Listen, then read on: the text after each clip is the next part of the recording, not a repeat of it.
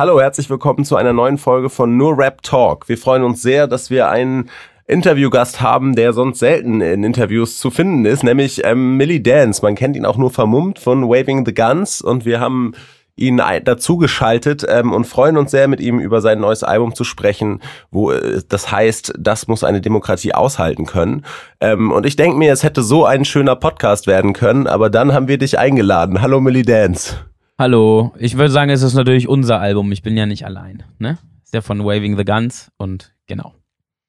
Stimmt, da hast du recht. Äh, man reduziert das dann immer auf denjenigen, den man sprechen hört. Ja, ähm, es war natürlich gerade eine Anspielung auf einen Song auf ähm, eurem neuen Album, nämlich ähm, es hätte so ein schöner Abend werden können äh, ja. wo du darüber rappst, äh, wie du auf einer Party bist und dich etwas daneben benimmst, äh, dadurch, dass du durch Themen unangenehm auffällst. Ich habe mich gefragt, welche Themen sind das, die, mit denen du aneckst? Äh, ich wollte nur sagen, also ehrlich gesagt, ist nur die Hook eigentlich so richtig, dass ich auf einer Party mich daneben benehme. Mir geht es hauptsächlich darum, griffige Sätze zu finden und äh, darunter Scheiße zu subsumieren. Quatsch. Alles gut. Äh, aber nee, äh, ich meinte nur, dass der Track jetzt inhaltlich gar nicht so doll thematisch ist, sich auf einer Party daneben zu benehmen.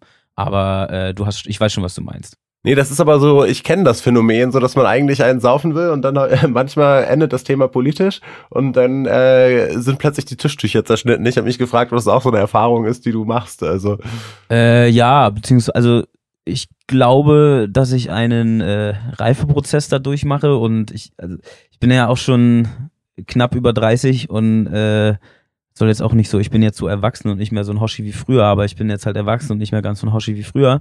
Und äh, man, man, man reift ja dahingehend, dass man äh, Sachen auch besser aushalten kann. Weißt du? Und wenn ich so jetzt so mein Anfang 20-jähriges Ich betrachte, der irgendwie gerade massiv mit seiner eigenen Politisierung konfrontiert ist, und man kennt das ja, Konvertiten sind die krassesten, dann ist man, da war ich bestimmt in der Vergangenheit weniger fähig, so Widersprüche im Sinne von Leute, die einfach für mich Positionen vertreten, die sehr, sehr problematisch sind, dann auszuhalten. Also ich glaube, da ist dann eher dieses Tischtuch zerschneiden äh, wahrscheinlich schneller passiert so. Äh, mittlerweile bin ich da, ich weiß nicht, ob es Altersmilde ist oder vielleicht einfach ein bisschen bewusster dahingehend, dass man sowas, wenn überhaupt mit Geduld schafft und es oft auch nichts bringt, ein Tischtuch zu zerschneiden, außer bestimmte Grenzen sind natürlich überschritten. Also mit überzeugten, ideologisierten Rassisten sollte man das Tischtuch definitiv zerschneiden. Ansonsten heißt es reden, aushalten, sich anhören, was der andere zu sagen hat oder die andere. Ja, aber klar, äh, habe ich auf jeden Fall so Erfahrungen gemacht, dass es bei bestimmten Themen dann auf Partys nicht mehr so gut funktioniert. Heute, heute übrigens, äh, glaube ich, äh, ich hatte das vorhin gerade mit Freunden beim Mittagessen. Ich glaube heute am ehesten, dass ich wirklich bei Leuten sage, du bist ein absoluter Vollidiot. Ist wirklich, wenn das so eine krasse, unreflektierte Art mit der eigenen Position und der eigenen Privilegierung ist. Sowas wie äh, in Indonesien sein und dem Tuk-Tuk-Fahrer statt 1,20 90 Cent geben wollen, weil das in der App und im Reiseführer so steht. Weißt du? Also ja. diese so, eine Kleinkariertheit und so eine komplette Borniertheit und überhaupt gar kein Bewusstsein für sich selber und die eigene Position, die man hat, das sind so Sachen, wo ich wirklich äh, die Wände raufgehe. Kann ich sehr gut verstehen. So im Ausland, äh, gerade wenn man irgendwie so das Gefühl hat, man kann, man, man selber äh, darf, darf eine Reise machen, die wahrscheinlich 95 Prozent der Welt nicht machen und dann regt man sich darüber auf, dass man 5 Euro mehr bezahlt hat als ein. Local, der ein lokales Gehalt hat. Richtig.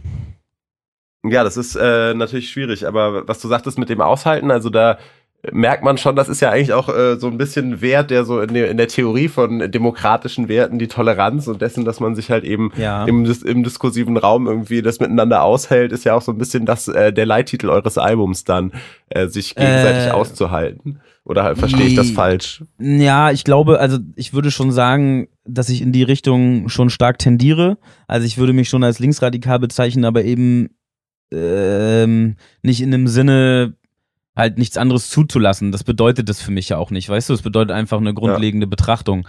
Was jetzt den Albumtitel betrifft, würde ich das nicht so sehr gewichten, weil es in erster Linie einfach darum ging, einen Album, Albumtitel zu haben, der irgendwie ein bisschen lustig ist, ein bisschen provokant ist und vielleicht auch genau dazu einlädt. Äh, am Ende ist es vor allem so ein ein Mocking sozusagen, ein ironisches ja. Aufgreifen einer Floskel, die ich vor allem oft in Zusammenhang mit so Nazi-Aufmärschen oder so gehört habe, ne, das muss eine Demokratie aushalten können und äh, das haben wir so ein bisschen ironisch aufgegriffen und verdreht, kann man dann in alle Richtungen benutzen. Da habe ich jetzt keine feste Definition für. Es war so ein bisschen das Ding, naja, wenn man das aushalten können, dann muss man eben auch aushalten können, dass von der anderen Seite auch ordentlich äh, geätzt wird, auf jeden Fall. Ähm, und ich fand das einfach einen ganz passenden Titel für so Punchline-lastige und Kritik-lastige Musik. Nee, ich, also das kommt, glaube ich, auch rüber, aber das ist halt auch immer die Frage für den Hörer dann, was ist daran ironisch, wo steckt so der wahre Kern? Und ich meine, was du sagst mit, ähm, von der einen Seite wird gesagt, man soll es aushalten, bei der anderen Seite ähm, sind dann direkt sehr starke Repressionen dabei. Das ist ja auch ein Thema, was in deinem Album dann doch immer wieder ähm, durch, durchschwankt. Also ähm, ja. das sowohl, ich glaube auch diese, ich glaube auch diese Unklarheit und dieses Vage und genau dieses, okay, äh, wo ist wie was gemeint, das macht ja auch so einen Text dann auch interessant. Auf jeden Fall, ja. Ich finde auch, ähm, wenn die Botschaft zu sehr, zu klar ist, ist das irgendwie, also dann geht es mir so, dass ich dann manchmal lieber auch ein Buch lese einfach. Also wenn ich mich zu was informieren und wirklich nur bilden will, dann ist, ist, ist Rap vielleicht nicht das Medium, was man nehmen sollte. Ja, ist ganz lustig. Wir hatten gerade äh, am Dienstag im Berlin Interviewtag, wo wir fast so den gleichen, oder es kommt ja immer wieder, so in Interviews genau dieses Thema, also wie doll politisch muss Rap sein, welche Verantwortung und wie eindeutig. Und für mich ist halt Musik da spannend, wo man sich in irgendeiner Art und Weise eine Reibung entsteht, also im Sinne von eine Emotion auslösen, Gedanken anstoßen oder überhaupt drüber nachdenken müssen. Ähm, da finde ich es ja spannend irgendwie, wenn das was mit mir macht. Und das macht halt so ganz cleane und explizite Musik nicht. Ne? Definitiv, was, also ich finde äh, halt äh, auch, auch ganz, ganz, die, ganz das andere kurz. Extrem ist halt, sorry, ist stumpfe nee, Musik halt und das ist ja dann eben auch bei euch nicht gegeben. Also ja, ähm, wobei es nee, alles gut, äh, wobei es hier und da ja, ich finde ja auch stumpf nicht kacke, weißt du? Also ich finde ja auch teilweise total stumpfe Musik sehr lustig und ich finde manchmal dann auch ganz explizite Inhalte cool. Also ich erinnere mich halt an als KIZ dann mit Boom Boom Boom oder so rauskam, da mögen äh, manche sagen, ja, finden sie nicht so gelungen oder so. Ich fand's halt von einer Crew, die über Jahre sehr ironische, sarkastische, übertriebene Texte gemacht hat, dann solche eindeutigen Ansagen, feiere ich in so einem Augenblick dann auch. Weißt du? Ähm, Auf jeden Fall. So, ja. Oder ähnlich, ich weiß noch damals, ich glaube, MC Bomber hat mal braune Punkte rausgebracht, so, was ja auch so eine Absage an rechts war, was ich damals auch sehr gefeiert habe, weil das eben auch ein Künstler ist, der es nicht die ganze Zeit macht. Und äh, wenn sowas dann kommt, dann, dann fand ich es halt auch gelungen, weil mir geht's halt nur darum, also sowas wie auf dem Album jetzt, ich werde mich verteidigen, ist ja auch nicht doll ironisch oder irgendwas. Nee. Ähm, ist ja auch eher dann eine Beschreibung, wie ich etwas wahrnehme. So, äh, genau, es muss ja nicht immer alles ironisch und super witzig sein. Ist ja auch die Art und Weise, wie ist es geschrieben und wie ist auch der Gesamtkontext. Aber so Aufzählungen von Parolen und dem Wiederkauen von dem, was man selber irgendwie als das gute Leben äh, begreift, ohne dass da so textlich was Interessantes ist mir halt nix. Das verstehe ich total. Es ist bei euch aber auch das Interessante, dass ihr einerseits halt ähm, schon irgendwie in diese Zeckenrap-Sparte auch reingedrängt werdet, andererseits reingedrängt, äh, ja. Ja, ich glaube, es ist wahrscheinlich mehr reingedrängt, aber andererseits passt ihr ja zu dem normalen Battle Rap ja auch nicht richtig, ne? Also äh, nee, nee. Also nicht in dem Sinne, äh, die bestimmten äh, bestimmte Bilder halt zu erfüllen, ne? Oder gegen wen gebettelt wird. Also ich würde schon sagen, dass es schon, also ich einen ganz klaren Battle Rap Prägung und äh, eine Neigung dazu habe, also diese Form halt zu benutzen, so äh, gegen irgendwas anzurappen und mir irgendwas als Zielscheibe zu suchen. Und bei mir hat sich irgendwann so ein bisschen manifestiert, was suche ich mir dann als Zielscheibe für so Punchlines und äh, fand es halt, finde es halt für mich deutlich cooler und erstrebenswert, halt irgendwie nach oben zu schießen, statt auf Leute, die sowieso irgendwie äh, Diskriminierung ausgesetzt sind. Also dann suche ich mir halt eher einen Polizisten oder, weißt du? Also Leute, die einfach, wenn man sie dann sich als Zielscheibe, als lyrische Zielscheibe nimmt, halt auf jeden Fall nicht die sind, die jetzt äh, nochmal krass in Unterdrückungsmechanismen reingedrückt werden, so, weil sie, das ist einfach nicht so. Die sind auf jeden Fall nicht die Unterdrückten. Und in, in dem Sinne passen wir da wahrscheinlich äh, in das klassische Ding mit, äh, ich ficke die und die Frau so doll, passen wir nicht so rein. Nee, nicht so richtig, auf jeden Fall. Ja, das ist eigentlich, was du mit der, auf dem neuen Album mit der Line, wer immer nur nach unten tritt, verliert den Blick nach oben eigentlich auf den Punkt bringst, oder? Ja. Ja, also es ist natürlich jetzt nicht so auf Battle Rap gemünzt, es ist natürlich schon eher äh, dieser gesamtgesellschaftliche Diskurs, weißt du, also wo Leute halt eher darüber reden, dass man ein Solidarprinzip in der Gesellschaft ja dann noch abschaffen kann, wenn Leute die ganze Zeit Hartz IV beantragen äh, und, und über Jahre beziehen, als wären äh, so das jetzt die krassen Schmarotzer, während es irgendwie Leute gibt, die top verdienen, Einkommen haben und dann halt äh, eine private Versicherung haben, weil sie wollen ja nur für sich bezahlen, nicht für andere. Was ist jetzt asozialer? Ich finde halt, dass das was das betrifft, wird es ja oft auch von der, das Pferd von der falschen Seite aufgezäumt. Und halt, das ist so ein typischer Blick, wir gucken nach unten, was machen denn die, die nicht arbeiten? Anstatt zu sehen, naja, irgendwer muss ja verlieren in der neoliberalen Logik, sonst funktioniert ja das ganze System überhaupt nicht. Und äh, dieses nach unten treten, genau, ist für mich vor allem, oder dieser Blick nach unten, was machen denn in Anführungsstrichen die Assis da eigentlich, so wie es ja so oft ist. Äh, ist eher das, worum es da geht, aber na klar spiegelt sich sowas auch in Battle Rap wieder, ohne dass ich jetzt sagen will, jemand, der im Battle Rap die ganze Zeit sexistische Bilder äh, bedient, ist jetzt automatisch der übelst krasse Sozialchauvinist. Ähm, ich würde das nicht ganz so ideologisch sehen, aber es ist für mich schon so ein Abbild, ne? Oder so typische Sachen von wegen, äh, also richtig Panne finde ich ja auch, wir machen die Kohle, du hast kein Album verkauft, ich fahre den Wagen und du musst Bahn fahren.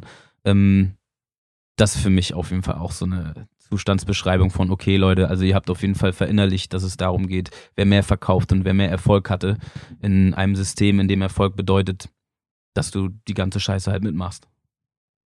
Was du meinst mit hinter jedem Reichtum steht ein großes Verbrechen. Äh, Oder ja, ist das, das ist natürlich so ein kleines, äh, so eine, äh, zugespitzt. ja, zugespitzt natürlich und äh, auch so eine kleine Floskel, ne? Ähm, ja. Ja, das ist ja auch so ein Battle-Rap-Ding, man darf ja nicht jede, nicht, ja, man darf ja jetzt nicht jede Zeile als total ernsthaft nehmen, dass jetzt jeder, der reich geworden ist, ein krasser Verbrecher ist. Das ist natürlich eine provokante, ähm, äh, eine provokante Line und ich würde da auch jetzt in der Diskussion zwischen uns beiden auch immer betonen, dass äh, ich so personalisierte äh, Angriffsflächen als Symbol für Kapitalismus, also jemand, der Erfolg hat, ist dann auch das Schwein. Äh, ja. Das ist ja total verkürzt, sondern mir geht es ja um die Struktur, die ähm, dafür sorgt, dass Leute Aufstiegs- und Abstiegsgeschichten haben und ganz viele halt unten bleiben. Ja, das ist auch total da wichtig, um weil es wird auch vergessen und viel, häufig. Ne? Also genau, und dann äh, zündet man den McDonalds an, weil das ist äh, die schlimme Verkörperung des Kapitalismus. Aber wenn man sich irgendwie verinnerlicht, dass Kapitalismus eben einfach eine gesellschaftliche, totale Realität ist, der niemand entkommen kann, wenn er ehrlich ist. Ähm, also weiß man ja einfach, man kommt da ja nicht raus. Also du lebst irgendwo im Wald wie Öff Öff hier und äh, weiß nicht, ob ihr den kennt, ist so ein Aussteigertyp und esst Bären und ne, das ist es ja auch nicht. Ja. Und deswegen. Äh, eine beliebte auch Floskel, die aber auch bei euch auftaucht mit, ähm, also es gibt kein richtiges Leben im Falschen. Gleichzeitig fand ich das dann aber auch im Outro wieder irgendwie aufgehoben, wo du halt dann irgendwie, ähm, ähm, wo du, wo du rappst, wer die Wirkung seines Handelns stets als obsolet bezeichnet, kann auch gleich auf sein Leben scheißen. Ähm, ja das finde ich, also das ist so ein Widerspruch, glaube ich, den, den viele Leute äh, in sich tragen. Man möchte was verändern, aber man weiß nicht so richtig, wo man ansetzen soll, weil den McDonalds anzuzünden ist natürlich Quatsch, wie du sagtest. Ja, genau. Ähm, äh, wo du es gerade erwähnst mit dem, es gibt kein richtiges Leben im Falschen, ne? Es ist ja auch direkt nach dem äh, hinter jedem großen Reichtum, es ist ja auch so eine direkte Abfolge von so Floskeln. Äh, von so von so Schlagwörtern, da geht es ja genau darum, das auch ein bisschen zu ironisieren und sich zu sagen, okay, du machst auf jeden Fall total beschissene Musik und hast damit Erfolg, aber hey, kommt halt keiner raus. Ja. Ne, also das ist ja eher so als jetzt ein äh, total, äh, eine total ernst gemeintes Zitat. Nee, aber ich glaube, das ist auch, also ich glaube, das wird im, im Kontext eurer Mucke auch klar. Also, dass es nicht, äh, nicht so bierernst alles ist, sondern so ein bisschen eher was, was dazwischen steckt. Aber das macht's ja auch, das unterscheidet euch ja auch, dass das bei anderen Battle-Rappern eben diese diese ähm, Ebene dann fehlt, die schon sich auf was Höheres bezieht. Und das Rap zugespitzt ist, ist, glaube ich, den Hörern dann auch irgendwie klar. Ähm, was ich dennoch interessant finde, ist, wenn du jetzt sagst, ähm, so personalisierte Kritik, ähm, lehnst du ab, aber ich finde halt so gerade im Thema Polizei, also ich glaube, das erste Mal, dass das so richtig breit äh, ich was von euch gehört habe, war dann auch bei Feine Sahne Fischfilet ähm, auf dem Track und da, das ist dann doch interessant. Ähm, ist das auch für dich dann so ein Stilmittel, dass du sagst, ich, ähm, ich greife zwar dann irgendwie äh, die Polizei ähm, an, aber eigentlich sehe ich die auch nur als Ausdruck eines, eines strukturellen Zusammenhangs, oder? Ähm, ja, also na klar sind sie Ausdruck eines strukturellen Zusammenhangs. Auf der anderen Seite ähm, ist es so bei Polizei halt äh, vor allem so, also ich, weißt du, so, so, so eine Formel wie ACAB, ne? findest ja. du jetzt auf, auf unserem Album, auf dem jetzigen nicht mehr. Nicht, äh, ich finde nicht, dass man groß diskutieren muss, ist das richtig oder nicht. Ich finde sie als eine Protestformel ist das schon legitim, weißt du? Und es ist auch nicht so, dass das, also ich empfinde es nicht so, dass es jetzt Leute krass diskriminiert. Da braucht ihr mir nicht mitkommen mit, da wird eine ganze Berufsgruppe diskriminiert. Äh, es ist einfach ein, ein Ausdruck von viel Frustration im Umgang mit Polizei. Der ist in der Sache natürlich jetzt nicht bis zum Ende korrekt durchdacht, aber es ist halt irgendwie eine Emotion. So. Äh, findest du jetzt aber in meinen Texten auf dem Album nicht, weil es mir dann halt zu plump ist und äh, in, vor allem in Sachen Lyrics so. Und äh, will ich so nicht machen, ist mir zu einfach. Äh, haben wir in der Vergangenheit gemacht, ist auch in Ordnung, mache ich so jetzt aber nicht mehr, ist einfach so eine Stilmittelfrage. Äh, wenn ich Polizei betrachte, ähm, bin ich nicht schon so, ey, keine Ahnung, äh, ich, ich denke, dass man Polizeiarbeit und, und wie sich äh, Polizei auch im Staat bewegt, halt extrem kritisch hinterfragen muss. Und ähm, ich denke, ich und viele andere auch äh, haben sehr negative Erfahrungen mit Polizei gemacht und wir sehen auch sehr viel Negatives. Und wir sind sogar noch die, weißt du, wir sind weiße, naja, viele Mittelstandskinder, auf jeden Fall weiße Deutsche, so, wir, äh, wir sind nicht mal jetzt von, von, der, von dem Polizeirassismus betroffen oder allgemein von so Alltagsrassismus und äh, trotzdem machen wir schon negative Erfahrungen, weil man dann in bestimmten Gruppen unterwegs ist, als Linke oder als Fußballfans oder was immer, ja. ja. Äh, und ich, ich denke, also mir geht's vor allem darum, wenn ich Polizei betrachte, ja, ich würde immer sagen, dass man das genauso differenziert betrachten muss. Ähm, äh, aber das Polizei schon als etwas Wahrnehmbares ist, was sich auch einfach im Staat so breit macht und eigene eigene politische Macht wird gerade oder schon ist. Die machen extrem erfolgreiche Lobbyarbeit und deswegen ähm, sehe ich die gerade als so für, für so ein demokratisches Leben äh, auch als eine Bedrohung, muss ich sagen. Also wenn ich mir gerade angucke, so wie die Polizeigesetze verabschiedet werden, da steckt ja auch nicht nur die Polizei hinter, das ist natürlich, ne, äh, hat das alles ja. mit Legislative und einem gewissen Zeitgeist zu tun gerade. Äh, aber wenn ich mir das angucke, wird mir Angst und Bange und ich denke, dass die Polizei dann schon ein, äh, eine gesellschaftliche Kraft ist, die man durchaus kritisieren bis äh, in meinem Fall jetzt textlich äh, angreifen kann und auf, aufgreifen kann, irgendwie kritisch betrachten kann. So, ohne dass ich sage, jeder Polizist ist äh, per se ein absolutes Schwein. Also sehe ich ja, das, das Mir ist schon klar, dass das zu kurz, wenn man die Leute mal kennenlernt. Ja, es greift zu kurz. Ich habe kein großes Interesse kennenzulernen, weil ich begründetes Miss Misstrauen habe so. Aber natürlich äh, bin ich bereit, mich in bestimmten Rahmen auch mit Polizisten hinzusetzen und zu reden. Also es, es mhm. sind ja de facto nicht alles Arschlöcher. Es geht ja darum, dass sie eine Funktion erfüllen. Und äh, wenn wir jetzt darüber reden, ja, gibt auch gute, dann muss ich aber sagen, ja, okay, dann muss ich, da ist aber der Korpsgeist wahrscheinlich so groß, dass ich halt alles, was ich von der Polizei in der Öffentlichkeit mitbekomme, ist, wir brauchen mehr Rechte, wir brauchen mehr mhm. Ausrüstung, wir brauchen ein anderes Polizeigesetz. Und jetzt ist es halt möglich, ohne einen richterlichen Beschluss in Bayern äh, Leute zu durchsuchen. So gerade, ich weiß nicht, ob letzte, vorletzte Woche wurde Absolut, das ist ein Rapper aus Nürnberg, so Antifa-Rapper kann man, glaube ich, sagen. Ich glaube, das nehmen die schon für sich als Label, wurde durchsucht und alles beschlagnahmt, weil jemand deren Logo an eine Wand gesprüht hat. So. Und dann äh, ne, ist es natürlich von der Polizei kommt aber nicht, sowas muss zurückgedrängt werden und wir brauchen Bürgerrechte. Ne? Also es gibt ja keine Gewerkschaft, die sagt, das und das ist übertrieben, sondern es kommen weitere Forderungen und nichts von den Gesetzen, die neu erlassen werden, werden dann auch zurückgedreht. Und so muss ich sagen, ich sehe schon sehr besorgt gerade, dass wir uns äh, auf die äh, dahin bewegen, dass es keine große Gewaltenteilung mehr gibt und dass die Polizei äh, ja teilweise sehr entfesselt agieren kann prinzipiell, prinzipiell würde ich, du bist darauf gekommen, so als, es ist ein Ausdruck von Struktur, ja. Ähm, und wenn ich so dann mir einen Polizisten als eine Zielscheibe in Texten suche, dann geht es ja vor allem darum, zu sagen, ey, ähm, du stehst halt da und du machst jetzt gerade nicht unbedingt einen geilen Job, weil du bist repräsentativ dafür, dass irgendwie so freiheitliche Rechte eingeschränkt werden und auch wenn du vielleicht anders denkst, kommt davon nichts rüber. So. Und ja. in erster Linie das, was ich meinte, ich suche mir etwas, wo ich denke, naja, dem tut das jetzt nicht so doll weh und der muss einfach nicht befürchten, noch weiter diskriminiert zu werden, weil diese ganze Lobbyarbeit von wegen kein Respekt vor der Polizei und immer dollere Gewalttaten ist ja auch erstunken und erlogen in der Form. So. Ja. Äh, wenn man sich so umhört, hat die Polizei ja total viel Rückhalt in der Bevölkerung. So. Und äh, großkritische, also es wird ja mehr darüber diskutiert, wie man wen und wen abschieben kann, als darüber, dass es in Bayern und demnächst auch in anderen Bundesländern, NRW, äh. NRW und ich denke, die anderen ziehen auch alle nach. Äh, wenn ich dann denke, dass jetzt in, in Sachsen ein neues Polizeigesetz kommt oder auch hier in MV, aber in Sachsen, wo die AfD sowas von stark ist und auch noch stärker werden wird, dann wird mir Angst und Bange, weil ich dann weiß, was auch Mhm. mit linken Strukturen passiert. Dann können die überall reinrocken, wo sie wollen. Zu Ende gedacht. Und ich kann nicht ganz verstehen, äh, dass man dem weniger Aufmerksamkeit schenkt und dass das weniger Skandal ist, als irgendwie, dass man jemanden nicht abschieben kann. Weil das gesamtgesellschaftlich definitiv viel, viel, viel, viel schlimmere Auswirkungen hat. Wir bewegen uns ja darauf zu, dass autoritäre, rechtsextreme Kräfte, rechtsradikale Kräfte in Deutschland total Zulauf und Macht bekommen und dann baut man denen den Apparat noch so aus? So, weißt du? Ich kann dir folgen, aber äh, ich habe gerade nebenbei nochmal geguckt, es gibt ja die Bundesarbeitsgemeinschaft kritischer Polizistinnen und Polizisten, Richtig. die sich auf Menschenrechte stürzen. Ich habe gerade gesehen, Mitgliederzahl zwei. Richtig, das wollte ich auch sagen. Also mir ist auch nur, ich glaube, er heißt Thomas Wippersaal bekannt, der als Sprecher da auftritt. Und ich, der ist nicht im Dienst.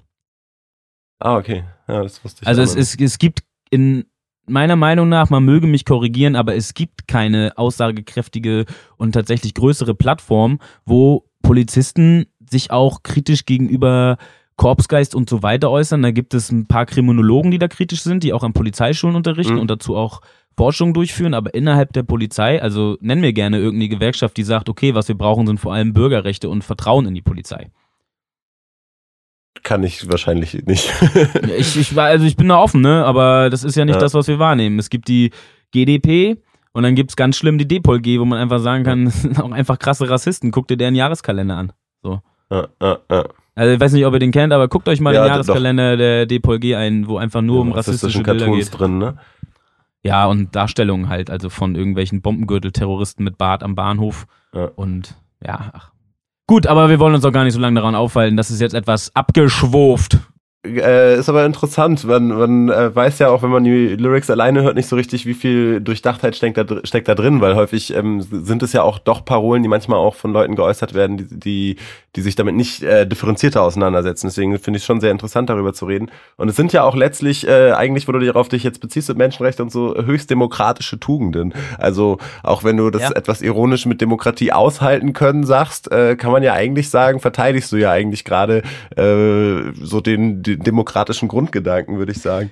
Ja, wobei es mir dann natürlich eher darum geht, äh, nicht Demokratie in Form von äh, jetzt demokratischen Institutionen wie Wahlen, Bundestag und so weiter, sondern es geht ja um gelebte demokratische Prinzipien im Sinne von alle Lebensbereiche durchdringende Demokratie.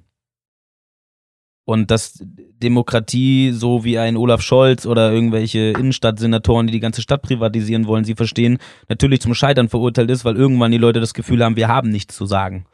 Und das wird Ja. auch alles nur schlimmer, wenn da nicht ein deutliches Umdenken stattfindet und man sich halt gemeinwohlorientiert äh, mit den Leuten zusammen zum Beispiel Stadtentwicklung plant oder äh, rurale Entwicklung, ja, Landentwicklung. So, also das, darum geht's mir eher dann, wenn ich von, von so demokratischen Werten spreche, Ja, ja. ähm, dann geht's mir nicht darum, das als äh, westliche Demokratie verkauften am Ende Neoliberalismus bestimmt eigentlich, was im Alltag passiert. Das heißt, diejenigen, die dann marktwirtschaftlich erfolgt haben, können dann auch bestimmen, was passiert, sondern und ansonsten gibt es halt Gremien und du kannst dir halt aussuchen, wer die Scheiße jetzt noch schlechter verwaltet. Mir geht's darum, dass die Leute tatsächlich, dass das Menschen daran beteiligt sind, was gesellschaftlich so passiert.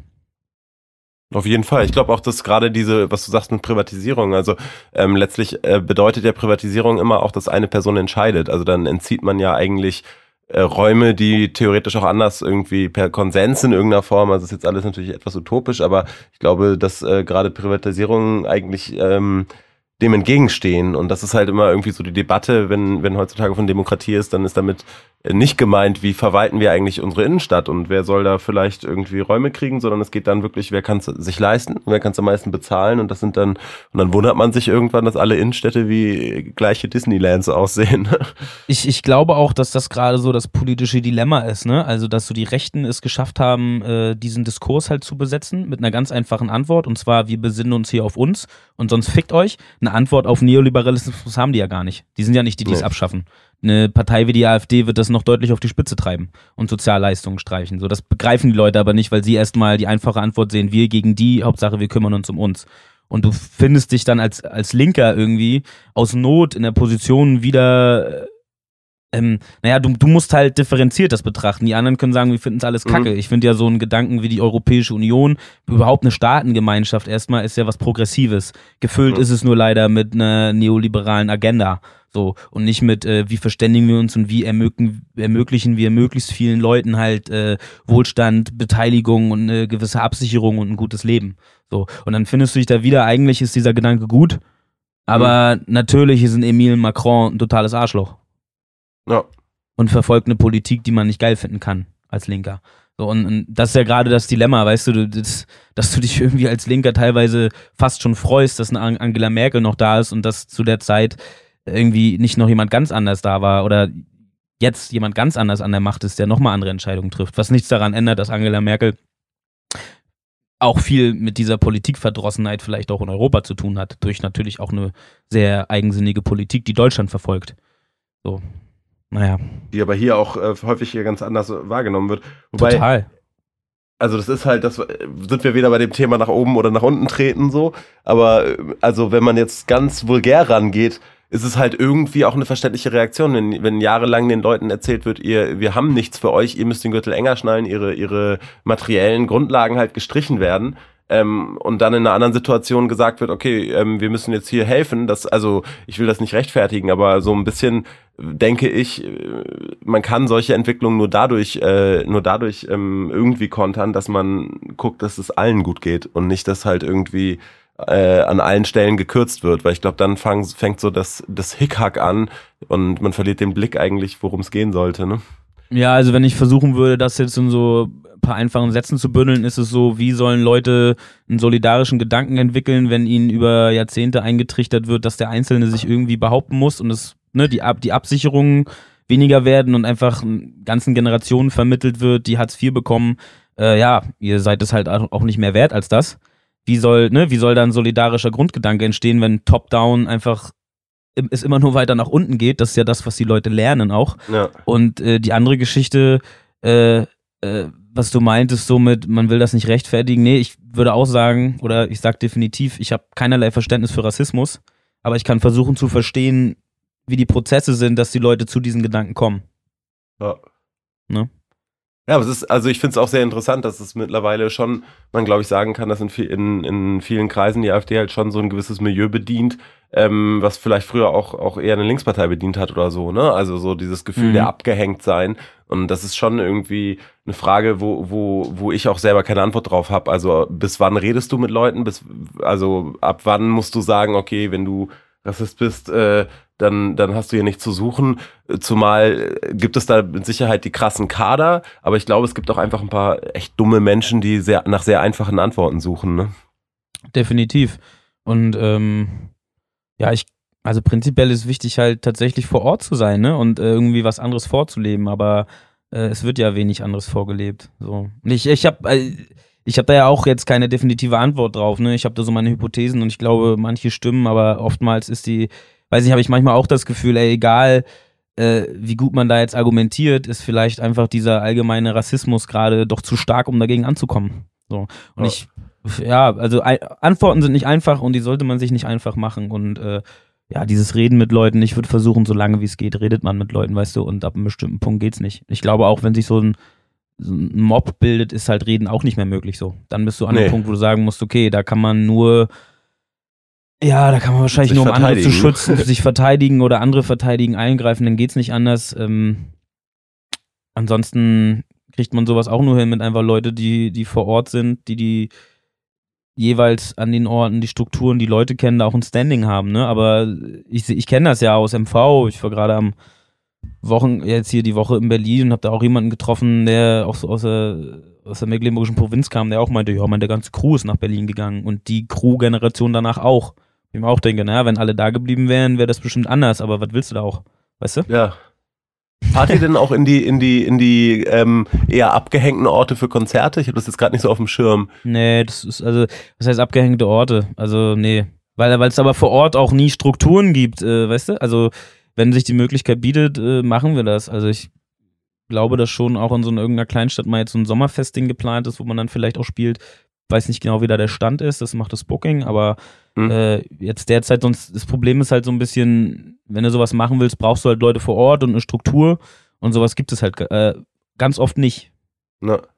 Ne? Finde ich auch sehr treffend in dem, ähm, in dem einen Lied, wo ihr, wo ihr irgendwie rappt, man redet über Parallelgesellschaft, aber nur über Neukölln, nicht über, über Grunewald oder auch nicht über äh, Punk, äh, was sagst Pirna. du? Ähm, Pirna, sorry, ja. Äh, mhm. Das bringt das ja eigentlich auf den Punkt, ne? Also, weil ich glaube, es Parallelgesellschaft äh, fängt nicht fängt nicht bei äh, Muslimen in Berlin an, sondern äh, da würden mir einige Parallelgesellschaften von Golfclubs ja. bis hin zu anderen Dingen ja. einfallen, an die ich in Deutschland denken würde. So. Ja, also äh, ein bisschen übertrieben runtergebrochen ist ja jeder für sich seine eigene Parallelgesellschaft. Ähm, also ich guck mal, wenn ich so mit meinen Leuten rumhänge, äh, habe ich ja oft wertemäßig mit vielen auf der Straße auch nicht viel gemein. Weißt du, das ist ja immer schon ja. so ein, so ein Milieu-Ding auch. Äh, also mit wem bewege ich mich, was für Werte vertritt man da. Ähm, ja, aber es ist, ist natürlich bezeichnend, dass dieses Parallelgesellschaften-Ding sich genau da, weißt du, genau dieses nach unten. So, das ist viel ja. einfacher. Ähm, beziehungsweise dann eben auf die Fremden. So. Ja. Wenn, wenn man sich das im Ausländer, Geld anguckt, mit ja, Cum-Ex oder Aus so, dann, dann merkt man ja auch, was bestimmte Parallelgesellschaften, äh, also wenn man das so betrachten will, für Steuerschaden verursachen. Äh, das ist halt gar nicht vergleichbar mit äh, einem Hartz-IV-Empfänger, der vielleicht mit ein paar Coupons betrügt oder so. Ne? Also, ja. Ja, und äh, genau diese Zeile mit äh, Neukölln Parallelgesellschaft, aber niemals Grunewald ist mir tatsächlich beim Spaziergang durch den Grunewald eingefallen, äh, äh, weil ich da meinte, das ist ja einfach eine krasse Parallelgesellschaft. Du fährst ja. äh, eine Viertelstunde mit, mit ich glaube, mit dem M19 über den Kudamm raus, da fällt dir schon alles aus dem Kopf und dann kommst du in dieses Viertel und denkst du nur, okay, Alter, also was haben die jetzt, also wenn es so darum geht, äh, wir Deutsche, was haben die jetzt zu tun mit irgendeinem Hartz-IV-Empfänger, Alter? Das ist doch ein viel größerer Interessenkonflikt als irgendwie der, der Flüchtling, äh, der Immigrant, der nach Deutschland kommt und eigentlich auf der gleichen Stufe steht, wie Leute, die weiter unten stehen. Das ist ja genau ja. das. So, dass äh, diese, äh, das meinte ich auch, mit Nationalisten haben halt keine Lösungen für Neoliberalismus und Kapitalismus und die Verwerfung, die es mit sich bringt, sondern sie verstärken das halt nur. Sie sagen dann nur, ja, ich habe das Recht, ausgebeutet zu werden von einem Landsmann oder einer Landsfrau. Ja. Wenn ich ausgebeutet werde, dann bitte von Deutschen. Ja, das sagst du auch äh, auf dem Album. Ich, äh, ausgebeutet ich werden wollt ihr schon, aber nicht durch Fremde. ja. ja. Ja, das bringt es auf jeden Fall auf den Punkt. Äh, ziemlich gut. Äh, was ich auch noch interessant finde, ist, ist ähm, wo du gerade von da oben sprichst, die äh, de, den Song hier unten ist okay. Also ja. letztlich äh, ist es ja auch ein, eigentlich so ein bisschen eine Verweigerung an diesen eigentlich leider dem Hip Hop sehr innewohnenden Gedanken. Ich bin der krasse Macker mit dem ganzen Geld, den ganzen Frauen, den ganzen Autos so. Und ich finde ja. das eigentlich eine schöne Botschaft dagegen. Ja, genau darum ging es. Ich weiß nicht, ich hatte auch in der, in der Ankündigungsmail für dieses Interview stand auch schon über so Sachen reden, was ist denn hier unten und was ist oben. Also ja. unten in dem Sinne, ich bin halt nicht in der Gosse so. Ich bin ja. äh, durch Familie und, und, und Freunde und so weiter halt, weiß ich, dass es immer noch irgendeinen Rückhalt gibt. Weißt du? Also ich bin halt ja. nicht am Boden. Ähm, ich lebe mehr oder weniger, äh, jetzt nicht in Reichtum, aber ich lebe gut. So und ähm, ich habe jetzt auch, wenn ich nicht will, habe ich auch nicht unbedingt Repressalien zu befürchten. Also was heißt, ja. wenn ich nicht will, aber ich kann natürlich mir auch dazu entscheiden, mich äh, komplett mit allem zu fügen. Ich äh, mache so mein Arbeitsding oder so und ich bleib zu Hause. Ne? Das ist natürlich damit, damit ist nicht unten gemeint. Ne? Unten ist dann eher der Ort, äh, wo wir musikalisch oder auch so geistesmäßig äh, stattfinden, ähm, wo eben dieses oben im Sinne von eine Gewinnerattitüde, äh, ich muss so und so viel Alben verkaufen, ich habe es geschafft du kannst mhm. es schaffen, das ist ja genau eine Absage daran. Auch genauso eine, eine Absage wie Erfolg ist kein Glück. Das ist für mich wirklich genau. der größte Hohnspruch und äh, der FDP-Leitspruch, den es gibt.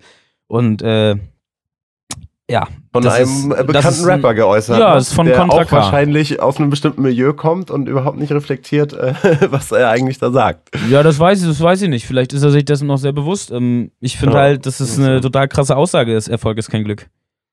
Äh, dann, dann, dann, sagst du ein, ja. dann sagst du eigentlich allen, die es nicht schaffen, ja. äh, dass du es halt nicht genug gewollt hast. Und das genau, ist die, das, das meinte ich so mit Verinnerlichung von, von so einer neoliberalen Logik. Das ist absolut verinnerlich und absolut konform, was da passiert. Da ist nichts rebellisch dran. Nee. Und dann kommt jetzt so ein Song raus wie Warnung, was, wo ich dann auch gedacht habe, ich weiß nicht, ob du den gehört hast. Äh, äh kurz, geht es nicht um Banken enteignen oder sowas? Ja, genau, wo ich dann auch so gedacht habe, irgendwie ist das nicht sehr kohärent in sich. So. Nee. Aber ich glaube, dass da das Bewusstsein halt nicht so viel da ist, so, ne? Und das hat sowas zu tun mit so einer ganz insgesamt halt wenig vermittelten Kritik äh, an Kapitalismus und, und, ein tieferes Verständnis so von Zusammenhängen, ja. sondern da ist ja auch genau, ich suche mir die Banken und enteigne die, weil, aber es wird ja nicht prinzipiell Kapitalismus verurteilt. Ich kenne den Track jetzt nicht so, aber das ist immer so mein Eindruck, es geht ja. um Banken und das Geld wird halt falsch verwaltet von den falschen Leuten. Ja, so. und da ist man relativ nah am Antisemitismus. Und am besten wäre es mit einem ne? guten König, würde das besser funktionieren. Ja, so, ne? und das ist die, halt die kritische Attitüde, die man ja dann so bei diesem verschwörungstheoretisch angehauchten Rap auch findet. Ja. Also das ist halt das ja. Problem, auch wenn man dann irgendwie von Politrap redet und dann haut da jemand echt so die, die dümmsten YouTube-Videos zusammengefasst in einem Track raus. Also äh Ja, das kommt natürlich auch vor. Ne? Ja, es ist halt schwierig. Also es insgesamt äh, ist natürlich auch schwierig zu sagen, weißt du, weil ich habe irgendwie auch äh, mal ein bisschen studiert und hatte auch ein Umfeld, wo man sich damit viel auseinandergesetzt hat, so weißt du. Also das, ja, ich will mir jetzt auch nicht ja. rausnehmen, ey, ihr müsstet das alle besser wissen. Ich nehme es erstmal nur so wahr, so ist es und ich kann das kritisieren, ohne zu sagen, was seid ihr doch alles für Vollidioten. Also natürlich sage ich das auch, aber äh, hier und da in Tracks oder so und ich reg mich natürlich ja. auf, weil das auch ein Ausdruck von Frust ist, so über das, was so passiert. Ähm, aber mir ist der total bewusst, ähm, äh, dass nicht jeder äh, dann so, ein, so Leute hat, die sich halt auch mit einem hinsetzen und über Jahre aushalten, dass man halt auch Scheiße erzählt so. Und so eine Leute habe ich gehabt. Ja. Die Basisarbeit halt, ne? ja, naja, einfach ein, ja, Basisarbeit einfach ein, ein Miteinander, wo, wo, da sind wir wieder beim Aushalten. Wie lange kann ich aushalten, dass jemand halt Sachen sagt, die für mich eigentlich auch nicht gehen? So. Und äh, ja, wo ja. denke ich, bringt es was und wo nicht? Ja. Schwierig, gibt es keine eindeutige Antwort drauf, auf jeden Fall. Nee, insgesamt nicht. Also, ähm, das, also das ist halt aber auch, glaube ich, manchmal dann eben auch das Problem in, in linken Kreisen, dass die Leute halt nicht mehr auf Argum Austausch von Argumenten sind, sondern auf Abwertung. Also das ist zumindest das, was ich so manchmal sehe, wenn die Kritik dann ultramoralisch wird, dann Sprechorte ja. verordnet oder so. Das ist dann halt was, wo ich denke, irgendwie, damit erreichst du halt die Leute nicht. Damit kannst du äh, in nee. deinem Zirkel, wo alle irgendwie überzeugt sind, wo es gewisse Sprechcodes, sogar Dresscodes gibt, dann sind alle sich einverstanden, können sich irgendwie gegenseitig auf die Schulter klopfen, dass sie die besseren Menschen sind. Aber das ist halt auch so ein Problem, was ich halt, was ich halt sehe, dass einfach genau was du sagst, mit man redet, man hält aus, dass derjenige erstmal nicht seiner Meinung ist und guckt, ob man ihn nicht überzeugt bekommt, dass das eigentlich auch die einzige Art und Weise ist, wie man damit umgehen kann. Ne? Also. Genau, und das ist halt so, ähm, das, das kann man nicht verallgemeinern, aber na klar habe ich so eine Tendenzen auch erlebt. Ne? Und auch ja. das kannst du wieder erklären, dass irgendwo herkommt, so, ne? Dass irgendwann einfach ein Frust da ist und man dann einfach dicht macht, so wie alle anderen auch. Nur man sollte sich dann äh, halt nicht rausnehmen, dann so über andere zu urteilen. Und gerade wenn man sagt, dass man eigentlich das Beste für alle Menschen will, äh, dann muss man damit einberechnen, dass man auch Gutes für viele Menschen will, die in eigenen Blickwinkel nicht so gut sind. So.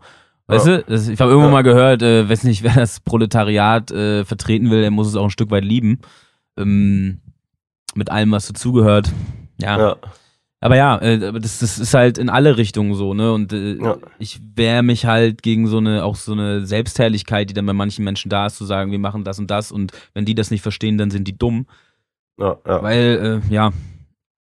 Ja, das sagst du ja auch eigentlich statt deines Lebens Lesezirkels lieber Bauarbeiter-Fans, oder? Das spielt ein bisschen darauf an. Ne? Ja, ja, es spielt ein bisschen darauf an, genau, beziehungsweise eigentlich, naja, natürlich ist das auch einfach eine kleine Provokation, aber auch so ein bisschen dieses Ding, ja, ich, ich will mich gar nicht von irgendwelchen Atzen abgrenzen. So, also Atzen im Sinne, ja. weißt du, von, von Leuten, ja. die jetzt nicht nur äh, linke Bücher lesen und die ganze Zeit, in, die einfach mit, auch mit dem Arbeitsalter konfrontiert sind und die Zeit auch gar nicht haben, sich die ganze Zeit mit Sachen zu beschäftigen, so, ja. äh, bei mir genauso willkommen und äh, in dem Sinne würde es mich natürlich noch mehr freuen, weil man damit eine andere gesellschaftliche Reichweite hätte, statt nur das eigene Stammpublikum zu bespielen. Also es ist auch immer so eine innerliche Freude, weißt du, wenn irgendwie irgendwelche, ja. so Atzen zu mir kommen, wo ich denke, Alter, du, erfüllst gar nicht dieses Klischee so von, von jemandem, der jetzt äh, irgendwie in irgendwelchen Lesegruppen ist, die wahrscheinlich, naja, nicht Lesegruppen, wir ziehen ja auch teilweise ein bisschen so Mackerpublikum an, so, aber ja. äh, so das, das durchschnittliche, da freue ich mich am meisten drüber, weil ich denke, ey geil, das ist halt nicht beschränkt auf einen bestimmten Kreis. So, das, das Passiert das viel? Schön. Also ich, ich war bei euren Konzerten und ähm, äh, ich, ich, ich, es ist schwierig dann jetzt zu sagen, wer da hinkommt, weil es natürlich auch immer vom Standort ganz unterschiedlich ja. ist. Aber ähm, äh, ich habe mich das auch gefragt. Äh, sind also ich, ich habe ja auch eher so ein so ein äh, Background, der viel mit, der, der mir viel Zugang zu, zu Bildung ermöglicht hat. Und ich frage mich dann aber auch, bin, bin ich jetzt, bin ich da unter Gleichgesinnten oder habt ihr auch viele von diesen Atzen auf Konzerten, die dann da hinkommen und wirklich äh, das äh, ist vielleicht übertrieben, aber auf dem Baupumpen, aber im übertragenen Sinne, die halt vielleicht nicht aus diesem Milieu kommen. Also das äh, Ich glaube, äh, ganz realistisch glaube ich nicht. Also ich glaube ich glaub nicht, dass das am meisten ausmacht. So, aber ich hatte schon so Situationen, weißt du, an irgendwelche eher so so 40-jährige Skinheads, die meinen, ich höre mein ganzes Leben lang nur Punk und Oi und dank euch habe ich jetzt auch Hip-Hop entdeckt. So sowas feiere ich natürlich auch, weißt du? Ja, Gerade wenn es ältere Leute sind. Aber na klar haben wir im Schnitt äh, jetzt nicht das, das Pumpearzenpublikum, aber das finde ja. ich bei anderen Hip-Hop-Acts auch nicht unbedingt. So. Und finde ich auch jetzt nicht unbedingt erstrebenswert, aber ist scheißegal. Halt, wer zu den Konzerten kommt und sich davon angesprochen fühlt, darüber freue ich mich ja so. Nee, ähm, cool ist es, wenn die Pumperarzen mit der Mucke dann anfangen, vielleicht auch mal über die Zeilen nachzudenken, die das so, die so diesen Erfolg und äh, Egoismus-Modell so ein bisschen in Frage stellen, ne? Oder? Ja, wobei wir jetzt natürlich uns auch anhören, als wären alle Pumperarzen dumm. Das wollte ich damit auch nicht sagen. Ich habe ja auch Pumperarzen-Freunde, so ist ja nicht. Ja. Aber äh, ne, ihr wisst, glaube ich, was ich. Äh, ich glaube, das. Also es ging ja klar. eher darum, um, um welche Gesellschaft. Das war eher jetzt so ein Symbol für. Ähm, es ging ja um dieses Bauarbeiter-Fans-Ding. Ja, ja. Ne? Also auch prinzipiell eine Offenheit dafür, äh, ich muss halt nicht mit 100% politisch korrekten Leuten nur rumhängen und reden. Also ähm, ja. ich habe auch gut viele Bekanntschaften, die dieses äh, komische, selbstherrliche Bild halt nicht erfüllen und die sind trotzdem, sind trotzdem coole Leute, auch wenn sie vielleicht einen Sprachgebrauch haben, ähm, der nicht unbedingt äh, in jeder Antifa-Kneipe immer gern gehört ist. Ja, ja. Und ähm, wie ist das, also ich mer das war schon auf dem alten WTG-Album, ich habe äh, gerade den, den Track nicht im Kopf, aber auf jeden Fall auf dem neuen, im Track Feedback. Man merkt, dass ihr euch schon damit auseinandersetzt, was an euch dann auch von außen herangetragen wird. Also ich erinnere diesen einen Song, der irgendwie anfängt mit dieser, mit dem Comedian, der erzählt, erst, uh, take your opinion and stick it up your ass. Ähm, ist ja, nicht, äh, Louis C.K., der, der, alte Belästiger. Oh ja, oh. oh, kriegt das oh, ja noch ja. eine ganz andere Reichweite. Ne? War vor dem Skandal. Das war vor dem Skandal, da habe ich mir auch Und es ändert ja auch nichts dran, dass er lustige Pointen gemacht hat. Ja, klar, das stimmt. Aber ähm, worauf ich eigentlich hinaus wollte, bei ähm, seid ihr viel mit solchem Feedback konfrontiert, dass euch Leute ankommen und sagen, ja, von der politischen Message passt das, aber ihr müsst eigentlich die und die Sprache verwenden oder warum habt ihr nicht noch das erwähnt? Nee, das weniger, also eher so, es ist auch nicht so viel, aber so ab und zu kommen dann wirklich so total verrückte Kommentare im Sinne von, hm, jetzt gerade als wir die neuen Sachen so gedroppt haben, so von wegen, Ganz ehrlich, ich weiß gar nicht mehr, was ihr mir mit eurer Musik sagen wollt. Äh, es geht, früher hattet ihr revolutionären Content und links, links, äh, linke Inhalte und äh, es ging um, um Befreiung und jetzt geht es nur noch um, wir sind geiler als die anderen und nimm bitte ganz viel Drogen. Erstens war das auf den Track bezogen, wo es überhaupt nie darum ging, dass wir Drogen nehmen. Zweitens haben wir von Anfang an Battle Rap gemacht und äh, weiß ich nicht, ich glaube, die Leute picken sich dann manchmal so einzelne Wörter und verstehen gar nicht, was ich sage. Weißt du, das ist manchmal auch extrem frustrierend, wo ich mir dann denke, ey, Alter, welchen Song hast du denn gehört und was hast du aus diesem Song gemacht? Und wenn wirklich jemand schreibt, oh ja, anscheinend, äh, weiß ich nicht, wäre schade, wenn die Revolution für euch jetzt nicht mehr das, ich so, welche Revolution, Alter, wo lebst du denn? Also, äh, was, was glaubst du denn, was jetzt, also glaubst du, dass meine Mucke das jetzt auslöst oder was? Also erstmal ja. hänge ich diesem Gedanken nicht nach, dass jetzt eine Revolution passiert. Wenn jetzt eine Revolution passiert, dann eine, eine überhaupt nicht in unserem Sinne.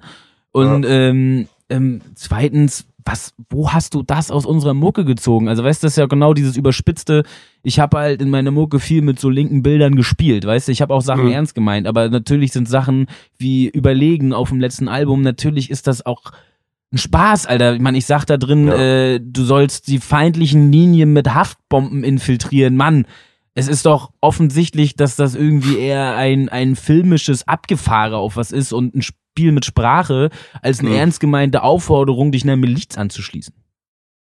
Die kommt jetzt. Ja. Leute, bitte schließt euch einer Miliz an. ja, wirklich. Also, es ist ja manchmal, manchmal denkst du ja wirklich, weißt du, du, du willst ja auch den Leuten immer, das ist bei dieser ganzen Diskussion um Kunstfreiheit und wie viel Verantwortung, denke ich immer, nee, man muss dem Publikum das zutrauen und dann kommt sowas und denkst du, kannst den Leuten gar nichts zutrauen. Wobei ich mich frage, sind das Leute, die euch auch begegnen? Ich glaube, das ist 90% YouTube, oder? Also Kommentare ja. im Internet irgendwo, oder? Ja, im Internet oder auf Instagram oder so. Also weil im, im realen Leben habe ich das Gefühl, äh, halten sich die Leute dann ja auch eher zurück. Also manchmal äh, ist es dann wahrscheinlich echt äh, so ein bisschen trollmäßig. Ne? Ja, keine Ahnung. Ich, ich weiß es auch nicht so. Aber das ist ja das, was ich lese und ich glaube, manche Leute meinen das schon ernst. Also mhm.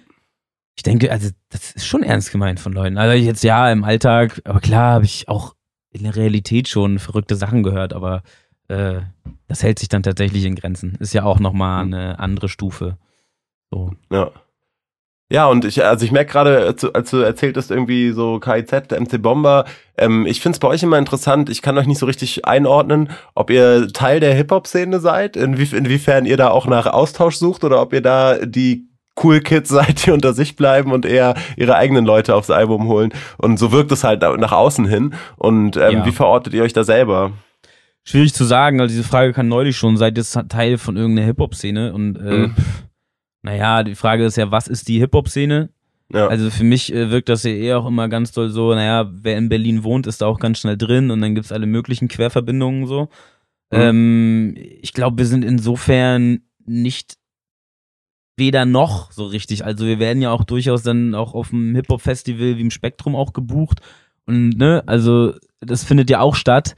Äh, wir haben ja auch einzelnen Kontakt mit Leuten so, ne? Wir haben ja auch schon Leute kennengelernt, aber es ist jetzt wir sind ja jetzt auch nicht die krassen Netzwerker, die die ganze Zeit darauf auf sind, irgendwie sich mit Leuten zu connecten. Finde ich auch anstrengend. Ja. Ich glaube auch so, wenn man dann mal bei einer Tape-Fabrik zum Beispiel studiert, wie letztes Jahr, ist es ja auch so, keiner weiß halt, wie ich aussehe und ich laufe jetzt auch nicht zu Leuten und sage, ey, ich bin übrigens Midi Dance von Waving the Guns, weil ich mir selber gar nicht sicher bin, ob die was damit anfangen können und ich mir auch ganz schnell bescheuert vorkomme so. Und so muss sich halt einfach, müssen sich Kontakte organisch entwickeln oder und entweder man mag sich oder man mag sich nicht äh, mit A zu dem SK haben wir jetzt halt eine gute Bekanntschaft, Freundschaft, würde ich schon sagen. Und ähm, ja, definitiv eine Freundschaft. Äh, aber das hat sich auch einfach so ergeben, weißt du, weil es auch ein Typ ist, der einfach null Allüren hat, der super dankbar für Gespräche ist und einfach total offen in die Welt geht. mit so jemandem konnte ich in Kontakt. Ich habe jetzt kein großes Interesse daran, mich an ähm, ich irgendwie an so das, was so als Szene gilt, groß anzubiedern. Also ich bin da für alles ja. offen. Äh, ja, aber irgendwie, ich glaube auch dadurch, dass wir in Rostock wohnen und Musik machen, habe ich auch das Gefühl, ist man auch einfach ein bisschen außen vor manchmal. Und das ist auch okay. Also ganz kurz noch dazu, also ich hatte früher auch mehr gefühlt, auch mehr den Drang, so eine Geltung für Leute zu haben, wo ich denke, okay, das ist auch cool und so, weißt du? Also so, dass mhm. man mehr dann auch in so Fachblättern, ich stattfinden wollte oder dann auch auf Festivals spielen, wo alle anderen spielen und so. Und das haben wir dann ja auch geschafft hier und da und ich kann auch sagen, ja gut, also das ist auch schon cool, mir ist das auch wichtig, dass das passiert, aber ist jetzt auch nicht so, dass ich denke, okay, ähm, das ist ja alles viel geiler hier als das, was vorher lief. Ja, ja. Ne? Weil man dann halt doch feststellt, Alter, ich kann mit eurer komischen, wir filmen uns die ganze Zeit Selbstwelt, also bei vielen halt auch nicht viel anfangen. Ja. Ja, klar. Aber ja. gibst du dir viel von der Mucke, die rauskommt? Oder ähm, macht Geht, ihr einfach euer also, Ding? Wir machen unser Ding, aber klar, also ich bin halt leider überhaupt nicht hinterher. Also ich würde eigentlich jede Woche gerne Spotify durchwühlen und äh, mir alles Neue geben, aber irgendwie habe ich dann doch immer andere Sachen zu tun. Ich bin halt relativ faul, auch was neue Musik betrifft und fällt mir schwer, mich auf Sachen einzulassen. Wenn ich das dann gefressen habe, verfolge ich das halt über Jahre. Aber ja. äh, ja, ich bin halt tatsächlich nicht so der krasse Digger und Musiknerd. Also ich liebe Musik und ich höre mir Sachen an und ich fühle Musik übelst doll und das ist halt wichtiger Teil von meinem Leben und ich mache super gerne, aber ich bin halt einfach auch so faul, was so äh, strukturiertes ähm, Verfolgen von Sachen betrifft. Aber ich gucke schon jede Woche auf die einschlägigen Hip-Hop-Sachen zum Beispiel und äh, schaue auch, wenn ich, äh, ich höre ja auch nicht nur Rap, auch viel andere Musik, äh, wenn mir da dann was gefällt, ziehe ich mir das auch viel rein und so. Hast Aber, du dir nur Rap schon angeguckt, unsere Plattform? Ja, da war ich erst super irritiert, weil da halt so der Newsfeed erstmal nur war. Ja. Und äh, da war nur, das sah alles aus wie Rap-Update. Und dann habe ich so die ja. PR-Frau, äh, Chrissy von uns von Audiolied hat gefragt, was, was, was ist denn das? Und dann meinte sie auch, ja, das ist halt nur ein Spiegeln halt von allem, was so kommt, aber gib dir mal die Podcast-Sachen und so, das hat schon Hand und Fuß. Ich war erstmal nur, als ich das erste Mal auf die Seite gegangen bin, so ein bisschen erschlagen von äh, Capital Bra redet über EGJ. Und sag ich so, ist das jetzt, was, was ist das hier? Was, was? Ja, das wird halt redaktionell nicht betreut, sondern das ist, also wir haben ja, das ist ja eine Datenbank, die quasi Ja. News und Veröffentlichungen von allen Künstlern sammelt. Und ähm, wir, wir haben ja dann jedem Künstler was zugeordnet, aber man hört ja auch irgendwie nicht äh, von Distracks zwischen Millie Dance und Admiral Adonis im Wochentakt oder Gibt's von ja auch nicht. oder irgendwelchen Statements. Äh, deswegen, also ich glaube, das ist dieser Gossip, der füllt leider die Portale und wir versuchen aber es halt so natürlich so zu sammeln, dass es bei jedem Künstler dann ähm, zugeordnet ist. Aber es ist halt sehr umfangreich, auch gerade für kleinere Künstler. Also natürlich der Newsfeed dreht sich halt, der, das ist automatisiert und übernimmt halt einfach von anderen Hip-Hop-Portalen. Aber wir legen halt Wert darauf, dann eben auch da die, also umfangreich zu sein und vor allen Dingen auch Künstler eine Künstlerseite zu geben, wo man eben sonst nichts liest, weil das, äh, ich habe halt auch das Problem, wenn ich versuche mich über Hip-Hop zu informieren, dann bin ich auch ganz schnell bei Capital Bra und seinen, äh, seinen äh, Instagram-Statements, aber wenn ich halt irgendwie einen Künstler habe, den ich cool finde, passiert mir das manchmal, dass ich gar nicht mehr mitbekommen habe, dass der ein Album veröffentlicht hat, ne? Und äh, Ja. das wollen wir halt über so eine Abo-Funktion lösen, dass du halt auch sagen kannst, ich will jetzt eigentlich nur wissen, was macht Waving the Guns und was macht äh, Purple MC und äh, ja, hat mich nur interessiert, weil äh, wenn wir hier reden, ob, ob du dir das auch mal angeschaut hast. Äh, Ja, einmal ja. kurz. Ja, einmal kurz. Genau. Ja, ja, die Podcasts. Äh, aber nochmal das, dazu, ne, wir wenn man mit Admiral. Adonis ist tatsächlich alles cool. Also es gibt keinerlei Beef und es gibt auch keine großen negativen Gründe, dass wir äh, nicht mehr zusammen unterwegs sind. So. Grüße an Admiral Adonis, wenn er das hört. Ja, also es äh, war ja auch auf alten Alben so, dass, dass, dass du mehr Parts gedroppt hast, oder habe ich das falsch wahrgenommen? Nee, das ist genau das. Ja. Also so nee, ist nee, es. also das äh, kam auch äh, in deinem Statement ganz gut raus. Ja, ach weißt du, wir haben einfach so als ein Kreis so, wir haben so hobbymäßig halt Raps aufgenommen und dann kam halt ein Auftritt rein und dann haben wir den halt mal gespielt und so und es wurde irgendwann immer mehr und ich denke, dass ähm, so ja, ich es einfach unterschiedliche Motivationen dahingehend gab und gibt, äh, wohin man damit will. Und äh, ich habe immer gesagt, das ist alles okay, wie es ist. Ich würde halt gern mehr Konzerte spielen können, wo Leute wegen uns kommen. Das war so ein Ziel. Und Mhm. das hat sich ja immer weiter verfestigt bis zu dem Punkt, wo ich gesagt habe, ey, ich kann mir auch vorstellen, äh, eine Weile zu sparen und dann nur mal das zu machen, eine Weile. Und äh, ich würde gern das mitnehmen, was geht, ohne dass man sich verrät halt. Und äh, das ist auch in der Intensität betreiben, die halt hoch ist. Und äh, das ging dann irgendwann, glaube ich, da auch auseinander, weil ich glaube, dass Adonis das auch immer mehr so als ein Spaßding betrachtet hat. Und es war halt nie wichtig, wer wie viele Parts schreibt, Ja. sondern das hat sich einfach vor allem durch diese Live-Geschichte ja auch äh, entwickelt, dass man halt überall zusammen hingefahren ist und das zu zweit gemacht hat. Und das war cool. Und äh, aber ab irgendeinem Punkt äh, war es einfach so, dass wir gesagt haben, naja, ist glaube ich besser äh, bei den unterschiedlichen Motivationen, wenn äh, man das nicht mehr zusammen verfolgt. Ist ja auch einfach eine krasse Entscheidung. Also es ähm, kommt ja in, in, dem, in dem Lied Outro auch, auch rüber. Die Entscheidung halt zu sagen, okay, ich mache jetzt Mucke nicht mit, mit dem maximalen äh, Versuch, so viel Aufmerksamkeit, Geld damit zu scheffeln, sondern ich will eigentlich mir treu bleiben. Trotzdem ja aber äh, schme schmeiße ich vielleicht meinen Job hin oder so. Also ich finde, das ist halt auch eine, eine krasse Entscheidung, wenn man halt sagt, so, so, man ist in einer Nische, wo man vielleicht dann nicht dauerhaft sich was zurücklegen kann. Und äh, das hat ja sicher auch viel abverlangt, oder? Ja, war auf jeden Fall ein äh, Entscheidungsprozess von einem Jahr bestimmt. Also ich glaube, ich habe noch im Anfang 2018 habe ich noch gesagt, dass ich das äh, auf gar keinen Fall mache, weil ich äh, viel zu viel Schiss vor dem Schritt zurück habe, normales Arbeitsleben. Also einmal das jetzt machen und sich nur darauf konzentrieren können. Zurück zum Wiederarbeiten habe ich mir schrecklich vorgestellt und ich habe jetzt auch überhaupt keinen Bock wieder zu arbeiten, muss ich auch sagen. Und dann äh, auch so mit, ja, keine Ahnung, ich bin halt auch ein sehr auf äh, so Sicherheit und ein bisschen Zukunftsorientierung äh, denkender Mensch und habe diese Entscheidung auch irgendwann getroffen, ich glaube im Mai 2018, als ich gemerkt habe, oder ich stand in der Zwischenzeit ja schon öfter mal, so ich glaube zweimal kurz vom Burnout mit so Arbeit und gleichzeitig mache ich viel Bandverwaltung und dann Touren spielen und so, weißt du? Also ich habe schon Ja. Erschöpfungszustände gehabt, auf jeden Fall, weiß nicht, mit 50 Konzerten im Jahr und irgendwie einer 35-Stunden-Woche ist irgendwann Schluss, so weißt du? Ja, auf Äh, jeden Fall. Und ähm, also für mich zumindest und zumindest wenn du dann auch noch so Administratives machst, was mir nicht leicht von der Hand geht, sondern wozu ich mich zwingen muss äh, und äh, was mich auf jeden Fall dann stresst. Und es war einfach irgendwann der Punkt, dass ich gesagt habe, entweder betreiben wir die Mucke weiter wie bis jetzt und vielleicht noch ein bisschen mehr, oder ich muss es halt zurückschrauben, oder und, und ne, also es ist dann auf jeden Fall notwendig, nicht mehr zu arbeiten oder deutlich weniger. Und äh, ja, und dann habe ich irgendwann die Entscheidung getroffen, weil ich auch gesehen habe, okay, finanziell würde es jetzt bis dann und dann wahrscheinlich reichen und äh, dann mache ich das jetzt und wenn es halt nicht mehr läuft, gehe ich halt wieder arbeiten. So. Und somit äh, bin ich da auch mit einem Ansatz rangegangen, eher im Sinne von, äh, ich werde jetzt nicht Berufsmusiker, ja. sondern andere fahren ein Jahr nach Lateinamerika. Ich nehme mir ein Jahr Zeit nur zum Musik machen und vielleicht wird das Jahr ja länger. Ja. Das ist wahrscheinlich genau die richtige Einstellung. Also vor allen Dingen, ich finde halt, irgendwie, also ich bin jetzt auch schon lange Hip-Hop-Fan, Verfolger oder äh, Teil der Szene, wie auch immer man das sagen will. Und irgendwie hatte ich schon das Gefühl, dass die Leute, die das gemacht haben aus Bock und einfach weitergemacht haben, die sind halt häufig angekommen. Ich fand eher so die Leute, die alle drei Jahre ihren Style gewechselt haben, dann was ganz anderes gemacht haben, wo man denkt, okay, jetzt springt er auch noch auf den Zug auf.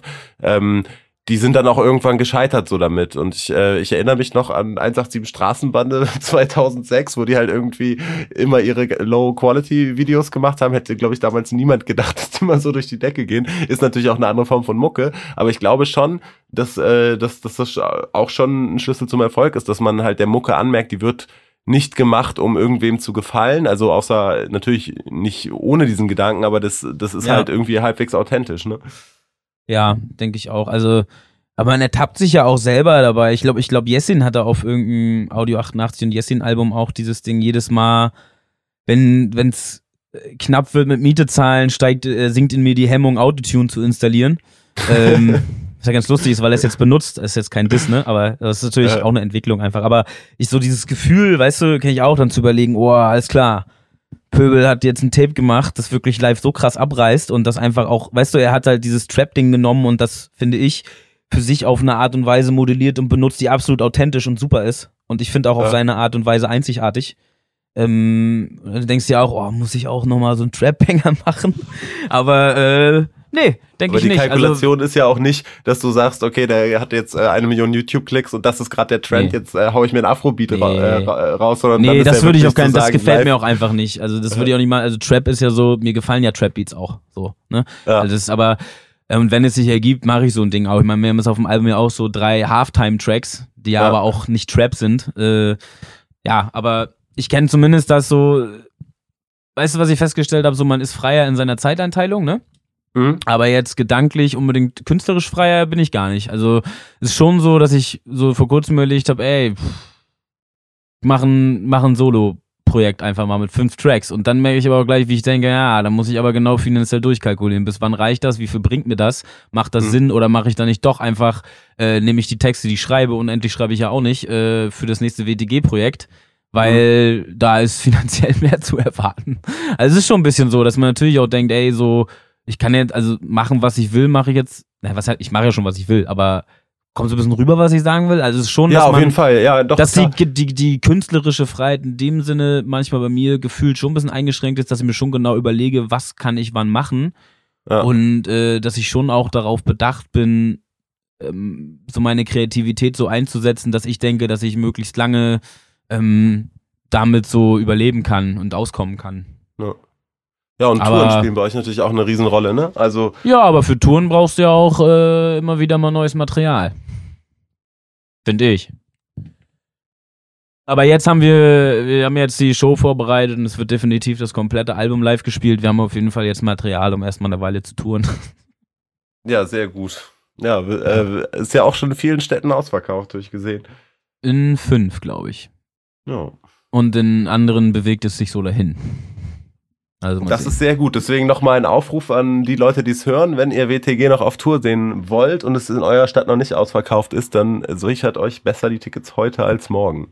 Ja, das ist hier auf jeden Fall die beste Werbeplattform dafür, wer es geschafft hat, bis jetzt durchzuhalten. 59 Minuten 20 Sekunden stehen bei mir auf der Aufnahme. Ja. Äh, der auch. kann jetzt hören. Bester Werbeplatz. Leute, holt euch Karten für die Tour. Ihr werdet es nicht bereuen. Ja, wir kommen jetzt auch langsam zum Ende des Interviews und ich freue mich sehr, dass wir so lange reden konnten und möchte die letzten Worte an dich übergeben, Millie. An mich? Ohne, ja. ohne irgendeine Frage, oder was? ja, was äh, äh, möchtest du noch loswerden zu unserem heutigen Gespräch?